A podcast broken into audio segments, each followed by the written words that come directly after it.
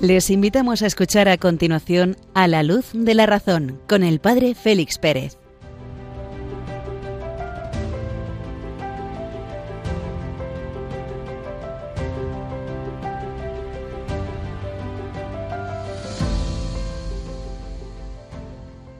Muy buenas noches queridos amigos de Radio María.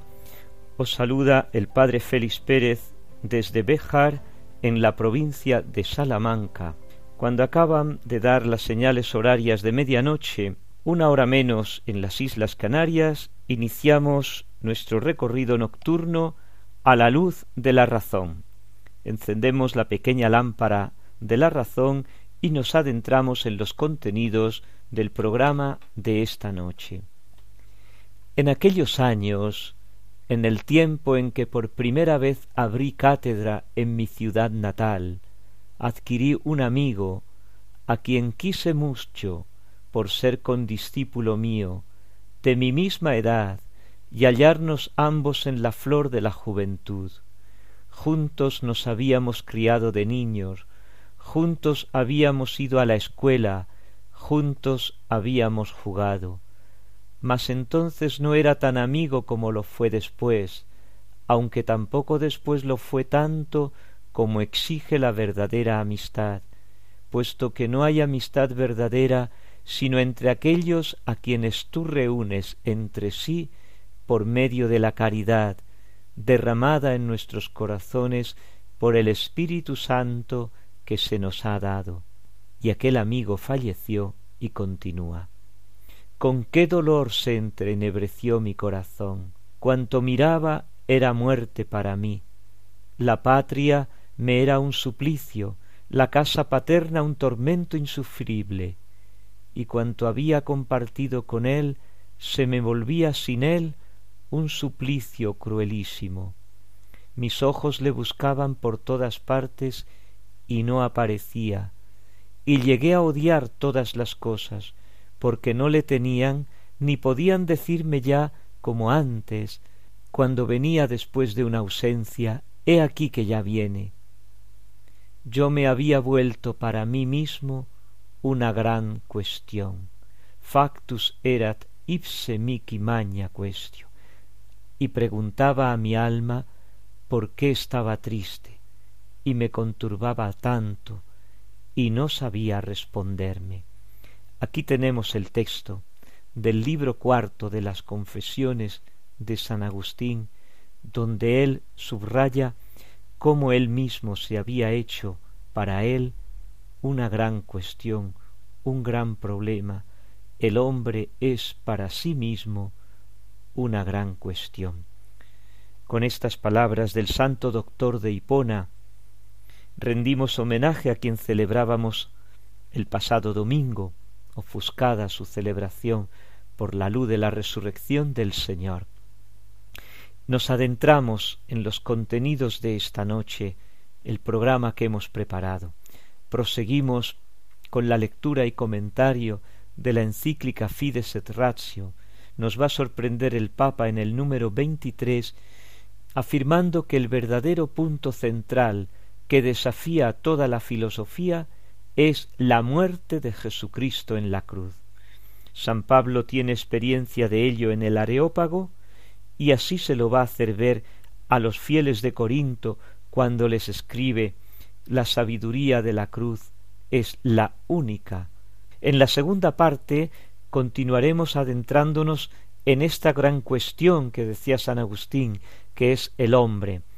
Vamos a considerar si el conocimiento sensitivo es el único que tiene el hombre, o más bien aparece en el ser humano el conocimiento intelectivo como distinto, superior al sensitivo. Para concluir, volviendo al medievo, a la Edad Media, un autor nos va a sorprender por la frescura y la profundidad.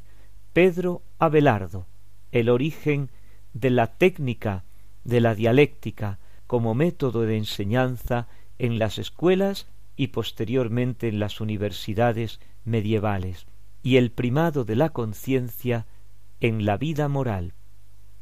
Unos momentos musicales y nos adentramos en la primera parte del programa.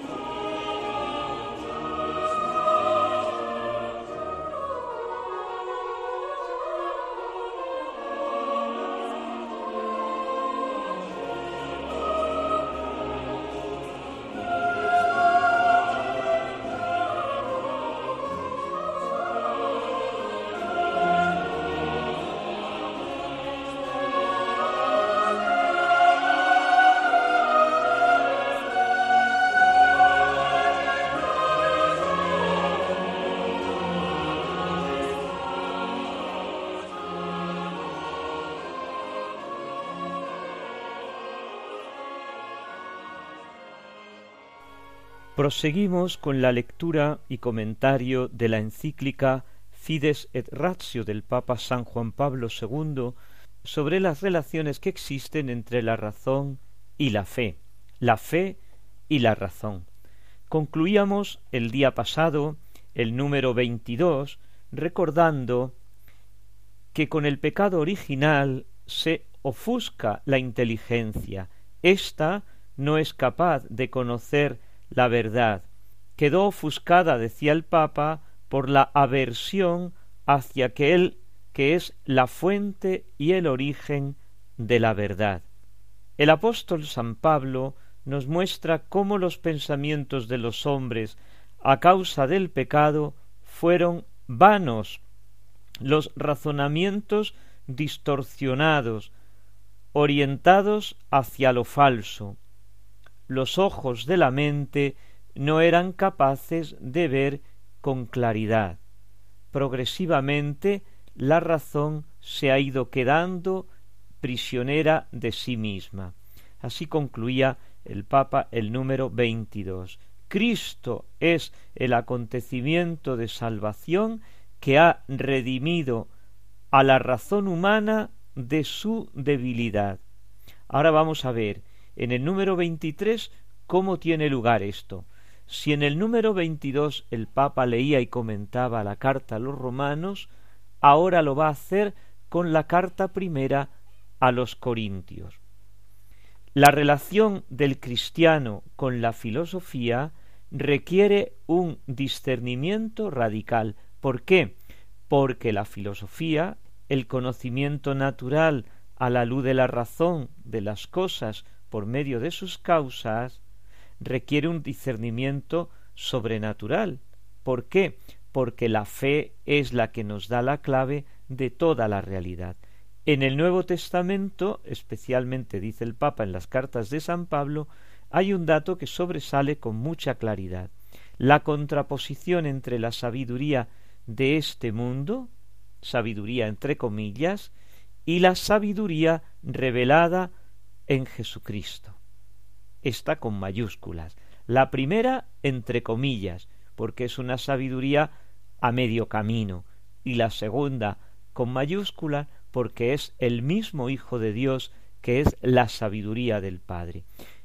Contrapuestas ambas sabidurías, como el día y la noche, como la claridad y la oscuridad, como la luz y las tinieblas. Sólo el día sólo la claridad y sólo las tinieblas y perdón y sólo la luz nos van a permitir contraver ver al contra la oscuridad las tinieblas y la noche porque uno que está acostumbrado a vivir en la noche cuando ve la claridad del día queda cegado, como les pasa a las aves nocturnas. La profundidad de la sabiduría revelada rompe todos nuestros esquemas habituales de reflexión.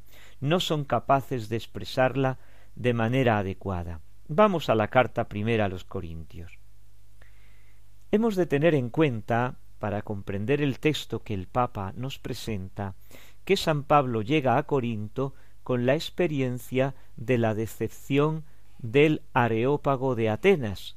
Allí ha tenido Pablo un discurso solemne conforme a los moldes de la retórica clásica, adornado de poesía, de citas de sus autores, y quién se ha convertido ante ese discurso solemne? Nadie, sólo Dionisio. Llega a Corinto, la ciudad más corrupta del momento, seiscientos mil habitantes, entre dos puertos, uno abierto al Jónico y el otro abierto al Egeo, ciudad rica, por tanto con corrupción, era un pudridero de las mayores inmoralidades, se puede decir. Y allí, a esta ciudad rica e inmoral, llega Pablo. ¿Y cómo llega? Con otro discurso. La locura de la cruz, la necedad de la cruz. El Hijo de Dios crucificado es el acontecimiento histórico contra el que se estrella todo intento de la mente, de la mente humana, de construir sobre argumentaciones solamente humanas una justificación suficiente del sentido de la existencia. Ante una ciudad que se fundamentaba en la riqueza y en el vicio del placer, Pablo opone la pobreza de la cruz, la austeridad de la cruz. El verdadero punto central que desafía toda filosofía es la muerte de Cristo en la cruz. En este punto, todo intento de reducir el plan salvador del Padre a pura lógica humana está destinado al fracaso. Pablo lo acaba de experimentar hace unos días en Atenas. ¿Dónde está el sabio? ¿Dónde está el docto? ¿Dónde está el sofista de este mundo? se pregunta él al comienzo de la carta. ¿Acaso no entonteció Dios la sabiduría del mundo? Para lo que Dios quiere llevar a cabo, ya no es posible la mera sabiduría del hombre sabio, la mera sabiduría del filósofo, sino que se requiere dar un paso decisivo para acoger la novedad radical. Ha escogido Dios más bien lo necio del mundo para confundir a los sabios. Lo plebeyo y despreciable del mundo lo ha escogido Dios, aquello que no es, para reducir a la nada lo que es. Términos exquisitamente filosóficos está empleando aquí Pablo. La sabiduría del hombre rehúsa ver en la propia debilidad el presupuesto de su fuerza. La debilidad del hombre es miseria, la debilidad del hombre es debilidad, el hombre su debilidad la esconde, y sin embargo Pablo dice que no, que la debilidad la ha elegido Dios. Cuando soy débil, entonces soy fuerte, escribirá en la segunda carta a la misma comunidad de Corinto. El hombre no logra comprender cómo la muerte puede ser fuente de vida y de amor. Es imposible. En la mente humana no se puede comprender que la muerte sea fuente de vida y de amor, y sin embargo es el camino elegido por Dios para mostrar la grandeza de su amor, la muerte de su Hijo en la cruz agradecemos al Señor con un momento musical cómo nos ha concedido la gracia de vivir en esta sabiduría de la fe, en esta sabiduría de la cruz.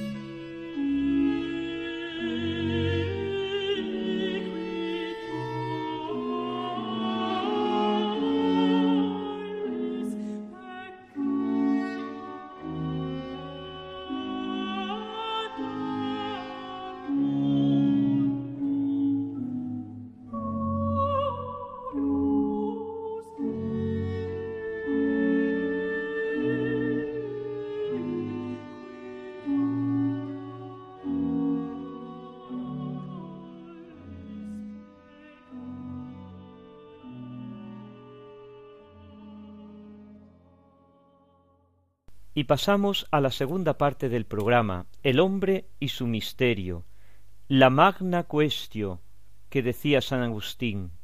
Yo era para mí un gran problema, una gran cuestión.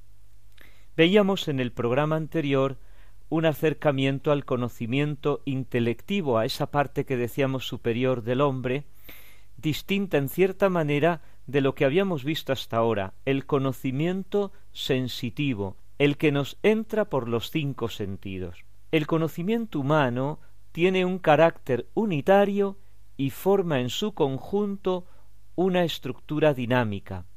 Una estructura es un grupo, un conjunto, una serie de elementos que se van relacionando el uno con el otro de una manera determinada, de modo que no se puede definir un elemento sin referirse a los demás.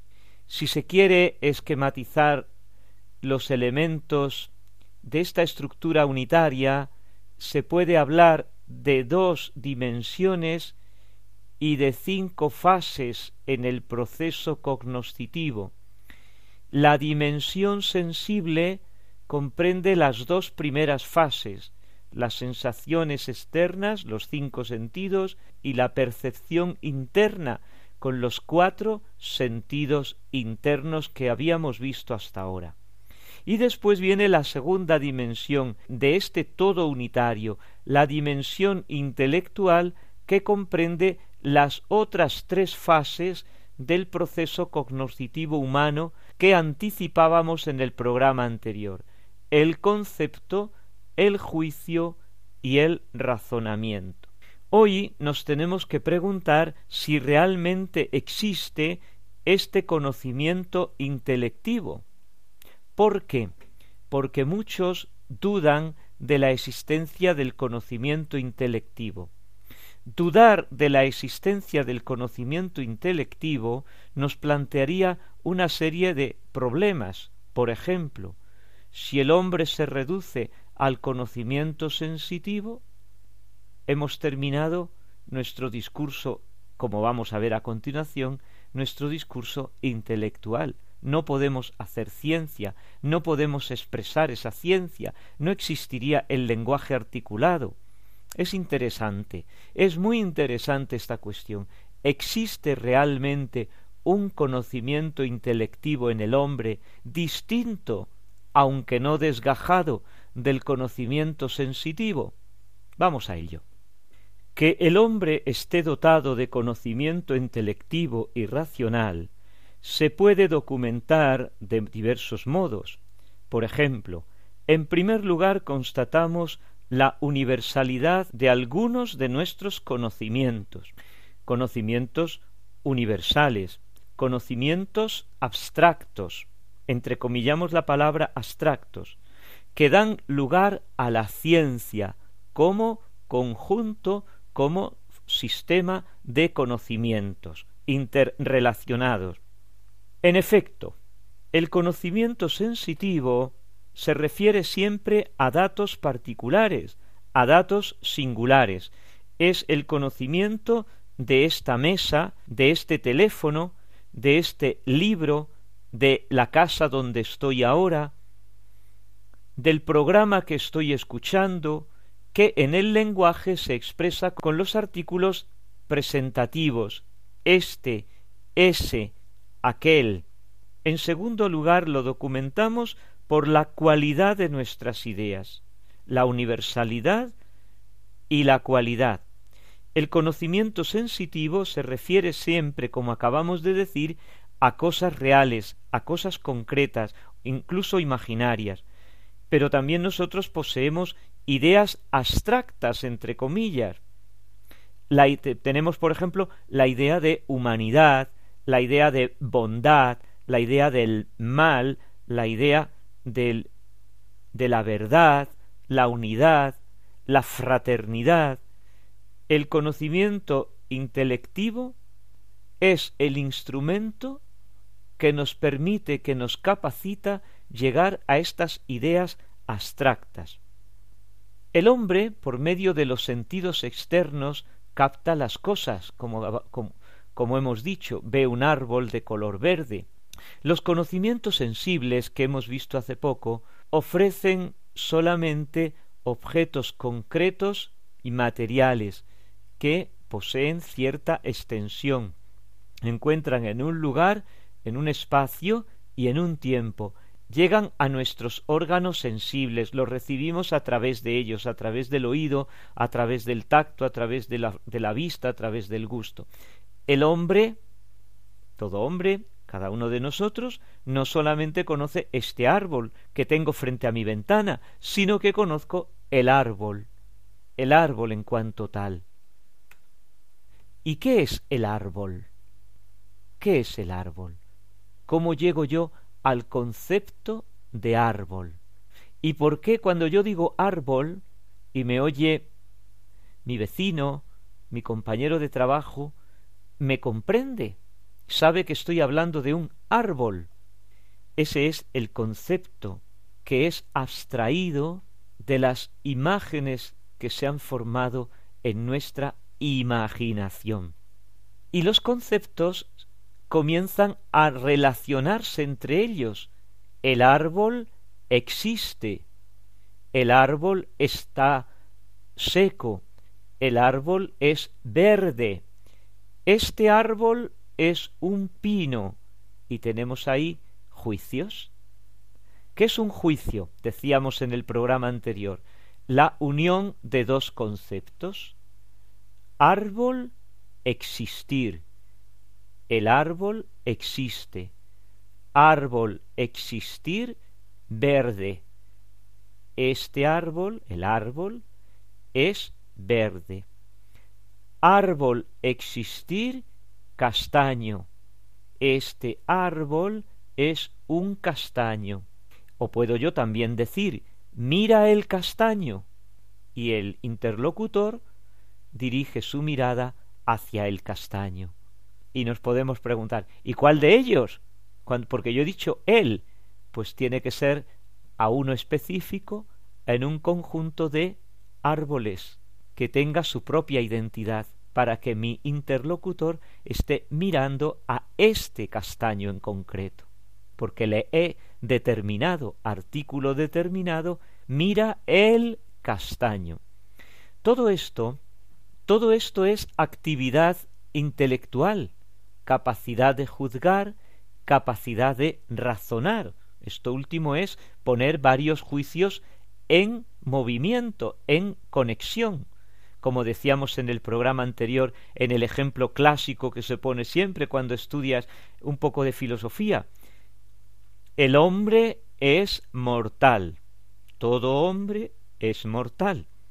Juan es hombre, este es el segundo juicio, y ahora viene el tercero, que es la conclusión. Luego, Juan es mortal. Esto es un razonamiento. El hombre razona, llega a ciertas ideas reflexionando sobre otras, a la existencia de ciertas cosas por medio de la existencia de otras. Ahora bien, este proceso mental por el que el hombre conceptualiza, hace conceptos, juzga une conceptos y razona, interrelaciona juicios, es propio del hombre. Ningún animal es capaz de hacerlo. El animal de hecho capta sensaciones, porque está dotado de sentidos, pero no es capaz ni de conceptualizar, ni de juzgar, ni de hacer razonamientos. Estos actos suponen en el hombre la capacidad de la abstracción, es decir, capacidad de formar, partiendo de los datos que recibimos por los sentidos, de los objetos particulares y concretos, capacidad de formar conceptos universales que se aplican a todos los objetos particulares y concretos a los que se refiere.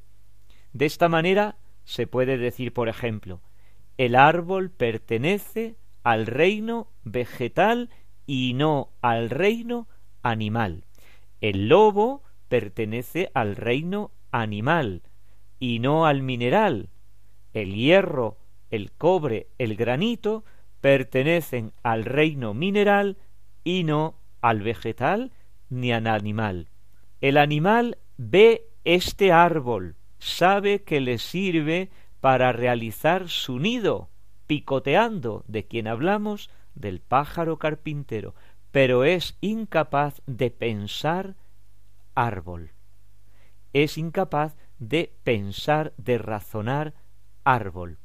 Lo que más sorprende es el hecho de que el hombre no sólo tiene conceptos universales de cosas abstractas, por ejemplo, el árbol, mesa, casa, silla, linterna, sino que puede pensar también cosas abstractas que no existen en sí mismas. ¿Y cómo es eso? Por ejemplo, la bondad. La bondad existe por ahí, es como una especie de nube o es como una especie de planeta que se encuentra en alguna galaxia. La justicia, ¿la justicia qué es? ¿Una señora que va con una balanza con los ojos vendados? Pues no, no existen en la realidad, existen en la inteligencia de los hombres. No existe la bondad en sí misma, sino que existe el hombre bueno. No existe la justicia en sí misma, sino que existe el juez justo, el hombre justo. Existe la paz. No, existen las, los hombres pacíficos, las situaciones pacíficas, la familia pacífica, pero la paz como tal no existe en ningún sitio. Es un valor es una palabra llena de contenido, pero sin realidad concreta, porque no hay, bueno, la señora que se llame paz, pues sí. Ahora bien, el hombre capta múltiples relaciones, causas, efecto, prioridad, posteridad, el antes y el después, la identidad y la diversidad. Este árbol es idéntico a este otro, porque los dos son castaños, pero sin embargo este es un castaño distinto de este otro castaño, porque este es un castaño de Indias, y a, través de captar causa y efecto, prioridad, posterioridad, identidad, diversidad, se va formando una serie de juicios, una serie de razonamientos interrelacionados entre ellas y tenemos la ciencia. El hombre coordina sus conocimientos de forma sistemática, los divide, los clasifica según los argumentos y así obtiene teorías generales para diversos sectores de la realidad, como quiere la ciencia. Por ello, no hay ninguna duda de la existencia del conocimiento intelectivo. Pero pasamos a otro elemento fundamental, el hombre habla. Los animales emiten sonidos. El hombre emite sonidos articulados que son comprensibles por una serie de personas. Expresa su pensamiento, la ciencia que acabamos de decir que realiza, mediante la palabra oral e incluso escrita, y de esta manera se lo va comunicando a los demás. El hablar es una característica específicamente humana. Los animales se comunican con otros animales por medio de signos, pero no se puede decir que hablen. Se puede decir que también ellos tienen una especie de lenguaje con el cual comunican sus necesidades. Eso sí es cierto. ¿Por qué? Pues porque, lo decíamos al principio, hace unos cuantos programas, que la naturaleza no son compartimentos estancos, que no se relacionan unos con otros. No. Eso puede servir para el mundo mineral, para el mundo mineral observado a simple vista, porque si nos metemos en el mundo mineral desde la física, vemos que todo es una serie de interrelaciones. Pero entre el lenguaje humano y el lenguaje animal hay una serie de diferencias esenciales. Primero, el lenguaje animal usa unos signos de comunicación fijos e inmutables. El perro ladra, el león ruge, pero siempre lo hace de la misma manera, en todo el mundo y en todo tiempo. En cambio, el lenguaje humano cambia de pueblo a pueblo, de lugar a lugar, de época a época, incluso de un pueblo al siguiente pueblo que está a cinco kilómetros. Hay sus matices en el hablar, hay sus matices en la entonación, hay sus matices en los giros, hay sus matices en las expresiones, y viven a cinco, a diez, a quince kilómetros. El lenguaje animal es natural, el humano es convencional. El piar de un pájaro, el ladrar de un perro pertenecen a su naturaleza. Siempre son los mismos y no deben hacer ningún esfuerzo para aprenderlos. Los pajarillos aprenden de modo natural. Los perros y los gatos aprenden de modo natural. Sin embargo, el lenguaje humano está formado por signos y sonidos que no pertenecen a la naturaleza del hombre. Hablar sí, hablar pertenece a su naturaleza, comprender pertenece a su naturaleza, pero los signos y los sonidos que adoptan al hablar son convencionales. Tanto es así que hombres de distintas épocas, de distintos lugares, utilizan palabras diferentes para indicar la misma cosa y palabras iguales para indicar cosas distintas. Por ejemplo, lo que los españoles llaman piedra, los romanos antiguos llamaban lápiz, los ingleses llaman stone, mientras la palabra lira puede significar la antigua moneda que usaban en Italia, un instrumento musical, que tiene creo que son cinco cuerdas, y una constelación de las estrellas. El lenguaje humano, por tanto, es fruto de convenciones y por este motivo el hombre debe aprender a hablar. Y finalmente, el lenguaje humano es simbólico, es decir, el hombre expresa su pensamiento con signos fonéticos hablados, con signos gráficos escritos o incluso con signos táctiles, el lenguaje de los invidentes, signos que no tienen una relación natural y necesaria con lo que indican. Por ejemplo, no hay ninguna relación entre el signo fonético o gráfico la palabra escrita o hablada casa y la construcción de piedra o, de ladrillo donde yo me encuentro ahora. De hecho, maison, dicen los franceses. Tanto así que en cada pueblo se emplean palabras, grafías distintas. Domus, house, casa, dicen en los italianos, con una fonética distinta a la española, casa, casa. No hay por ejemplo, ninguna relación entre la luz verde y el semáforo que nos dice, que nos han dicho que significa se puede pasar ahora. En conclusión, mientras el animal se expresa y se comunica mediante signos naturales, el hombre se expresa y se comunica con los demás mediante signos convencionales, simbólicos, creados por él mismo tanto que para indicar la misma cosa se pueden emplear signos diversos. Por consiguiente, tenemos que concluir diciendo que existe el conocimiento intelectual, universalidad del conocimiento intelectivo frente a la particularidad del conocimiento sensitivo, la abstracción, abstractas que sirven para todos frente al concreto del conocimiento sensitivo y la unión de varios conceptos, juicios, razonamientos dan lugar a un sistema de conocimientos que es la ciencia, sistema de conocimientos que se pone en comunicación un sujeto con otro a través de un lenguaje convencional y articulado. Lo dejamos aquí. Hemos visto que el conocimiento intelectivo existe y que es distinto del conocimiento sensitivo. Para el próximo día veremos un poco la naturaleza de este conocimiento intelectivo, unos momentos musicales y abordamos la tercera parte del programa.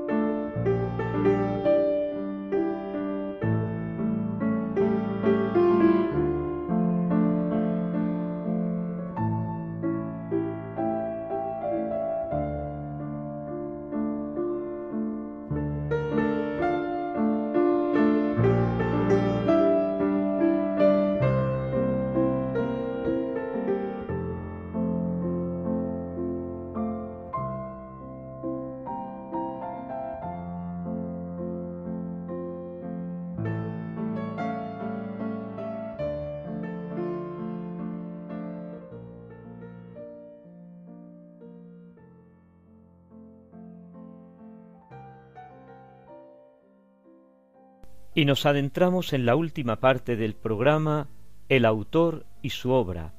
Después de San Anselmo viajamos al siglo XII, en plena Edad Media. Después de San Anselmo, la escolástica queda constituida. Aquel régimen, aquellas enseñanzas, aquellos contenidos, aquel método que se impartía, que se empleaba en las escuelas catedralicias, en las escuelas monacales o en las escuelas palatinas. Uno de los maestros, quizá el que desarrolló de manera especial el método en estas escuelas, que va a anticipar lo que son las universidades medievales, es Pedro Abelardo, un dialéctico batallador y apasionado. Pedro Abelardo nace cerca de Nantes en mil setenta y nueve y muere en un monasterio en mil ciento cuarenta y dos, a caballo pues entre el siglo XI y el siglo XII, de una familia de guerreros que le gustaba hacer sus estudios antes de seguir la carrera de las armas, Abelardo, comenzando sus estudios, se quedó en ellos. Las letras lo ganaron, y en ellas se quedó para siempre, pero su espíritu combativo lo llevaba en su sangre, y aplicó este espíritu combativo a la dialéctica, a las polémicas con sus maestros sucesivos. Frecuentó la escuela de Roscelino, la de Guillermo de Champeau, fundó una escuela en Melun, la trasladó después a Corbeil, años después vuelve a París, y más tarde le tenemos estudiando teología con Anselmo de Laón, enseña con éxito inmenso, crea él mismo una escuela. Según una carta de un contemporáneo suyo, sus discípulos acudían de todos los puntos de Francia, de Flandes, de Borgoña, de Inglaterra, de Suabia. Después de esta gloria vinieron las desgracias. Pedro Abelardo se hizo monje y se recluyó en un monasterio. Escribió una gran obra de teología, una introducción a la teología, su famoso libro Sic et non, después veremos un poquito de él, en el que reúne autoridades teológicas y bíblicas aparentemente contradictorias para buscar una conciliación. Conócete a ti mismo o libro de la ética una dialéctica y sobre todo la historia calamitatum, historia de las calamidades, que es una autobiografía desenfadada y un poco tendiendo al pesimismo, donde narra él, donde va contando él todas sus calamidades. Pedro Abelardo establece relaciones precisas entre la razón y la fe, entre la filosofía y la teología, entre la filosofía y la religión, argumento fundamental en nuestro programa. No se pueden demostrar y conocer experimentalmente los misterios, sólo se pueden entender o creer según analogías y semejanzas. Abelardo tiene más méritos para figurar en una historia de la teología que en la de la filosofía. Su labor en filosofía se concentra a la dialéctica, sus fuentes filosóficas en el siglo XII son más bien limitadas. Boecio es su gran maestro en retórica, pero no llegó a conocer ni la física de Aristóteles, vagamente el Timeo de Platón, tampoco conoció el de ánima de Aristóteles, ni el órgano, la lógica nueva, que se está descubriendo y poniendo en movimiento justo en su época.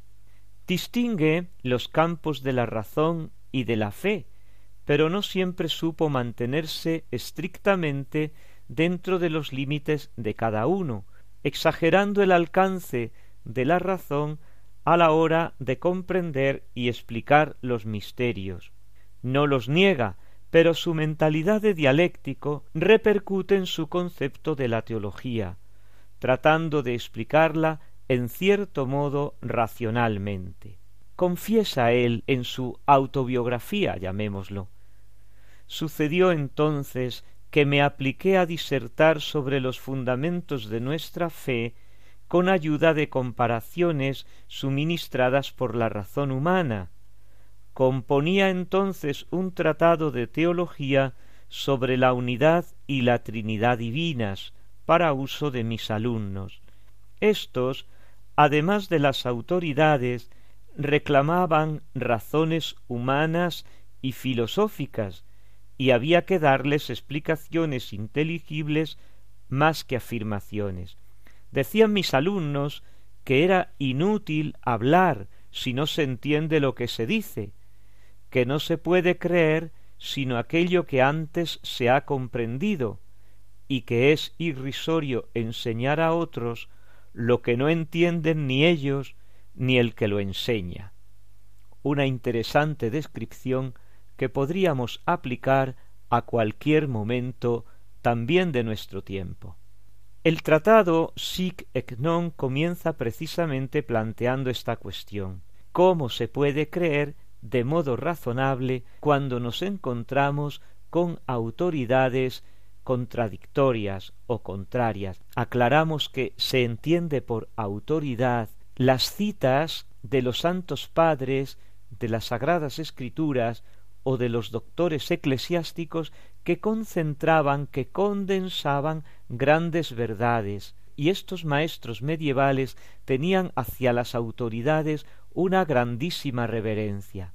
Autoridad, autoridad en su sentido genuino, aquel que goza de un prestigio, aquel que goza de una sabiduría aquilatada.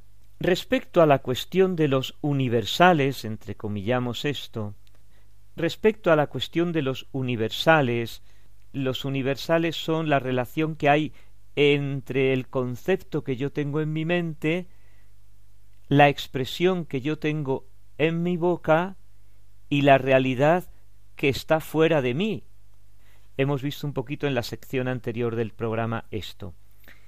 Respecto a esta cuestión de los universales, primero critica el nominalismo de Roscelino. Son puros nombres, no tienen ningún sentido. Hablar de casa respecto a la realidad casa es un mero nombre. Y luego ataca también a Guillermo de Champeux, su maestro, a causa de sus doctrinas realistas extremas. Si yo digo casa es porque la casa está fuera, está dentro y está en mi palabra. Según Abelardo, el intelecto aprehende las semejanzas de los individuos mediante la abstracción. El resultado de esta abstracción fundada siempre en la imaginación, la imagen que me da la imaginación como sentido interno, porque el conocimiento empieza por los sentidos, por lo individual y lo sensible, pero sin embargo el conocimiento es universal. Y el conocimiento universal no puede ser una cosa, una res, porque las cosas no se predican de los sujetos, y los universales se predican de muchos sujetos, de todos los sujetos a los que les compete. Pero tampoco, tampoco es una simple voz, un flatus vocis, una palabra que sale de mi boca, sino un sermo, un discurso que tiene relación con el contenido real, un nomen, un nombre. En segundo lugar, Abelardo tiene un vivo sentimiento de la jerarquía de los grados del saber, ordenados instrumentalmente a la ciencia suprema, que es la inteligencia de la Sagrada Escritura. En primer lugar están las artes liberales, el trivium, la retórica, la gramática y la dialéctica, como se enseñaban en las escuelas catedralicias y monacales, y después el quadrivium, conformado por la aritmética, la geometría, la astronomía y la música. Abro un pequeño paréntesis, también fue músico, compuso, compuso canciones populares que los estudiantes y los enamorados cantaban. A continuación está la filosofía, que nos va a introducir en la Sagrada Escritura, en cuyo estudio consiste la teología. El punto de partida de todas estas disciplinas es la duda, la pregunta. Él no es el, él no es el inventor de la cuestión y de la disputa, pero va a contribuir poderosamente a consolidarlas tanto en filosofía como en teología y después se va a exportar este método también al derecho. Podemos entonces decir que la importancia de Abelardo reside precisamente aquí. Poco después de su muerte van a surgir en Europa las primeras universidades. Pues bien, el contenido de las cuestiones que se tratarán en las universidades es obra de Pedro Lombardo. El método podemos decir que es obra de nuestro autor, Pedro Abelardo. Entre estos dos Pedros está la forma y el contenido de lo que van a ser los cursos universitarios. Y finalmente, tercera y última cuestión, Abelardo va a dedicar al problema de la vida moral un tratado de claro sabor socrático, la ética o conócete a ti mismo. En su ética, Abelardo pone en evidencia la conciencia como centro de irradiación de la vida moral, fuente de la intención o del consensus animi, del consentimiento del alma, y este es el factor primario y el motivo fundante de la vida moral. Es más, lo que va a calificar como actos buenos o actos malos nuestras acciones. No se puede llamar pecado a la misma voluntad o al deseo de hacer aquello que no es lícito, sino más bien el consentimiento a la voluntad o a ese deseo. Abelardo, pues, distingue netamente el plano de la instintividad que pertenece a la naturaleza y el plano de la conciencia que pertenece a la persona. El primero está constituido por inclinaciones, por impulsos, deseos naturales, es lo que se llama hoy premoral anterior a la moral. El segundo está constituido por la decisión del sujeto, de sus intenciones y de sus propósitos, y es el propiamente moral. Con esta aportación de Pedro Abelardo, la ética da un paso de gigante. Como conclusión, Abelardo, sin tener una importancia doctrinal comparable a la de Scoto Eriúgena o a la de San Anselmo que ya hemos visto, ejerció un influjo personal extraordinario en las escuelas, tocó agudamente muchas cuestiones importantes y preparó con su metodología el apogeo de París como centro escolástico y como plenitud filosófica y teológica en el siglo XIII. Unos momentos musicales y nos despedimos ya por esta noche.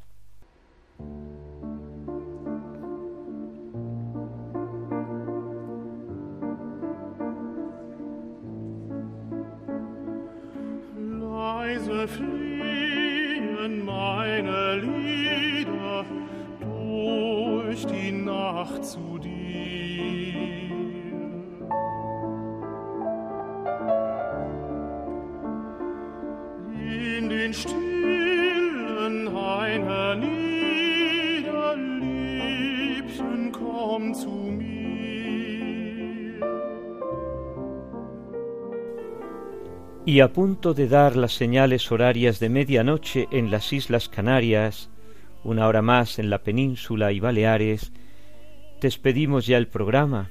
Hemos llegado al final de nuestro coloquio y podemos continuar el mismo en el correo electrónico a la luz de la razón arroba Radio María ES. Allí podéis dejar vuestros comentarios, sugerencias, dudas, preguntas. Gracias una vez más. Que Dios os bendiga a pasar una buena noche.